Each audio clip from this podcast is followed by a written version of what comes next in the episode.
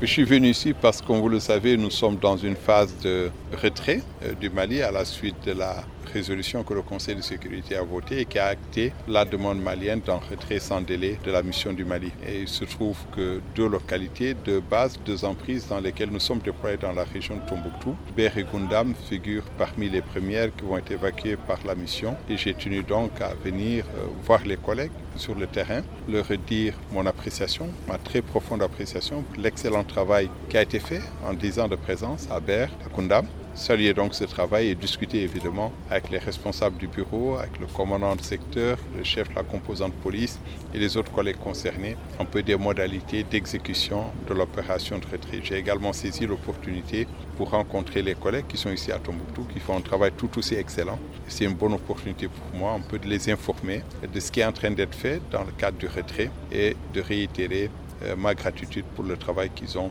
accompli. De son déploiement à nos jours à Tombouctou, la mission a dû euh, faire face à de nombreux défis. Si on veut aujourd'hui faire un regard rétrospectif sur tout ce qui a été accompli aujourd'hui, qu'est-ce qu'il convient de retenir? La mission, d'une manière générale, a fait un très bon travail au Mali.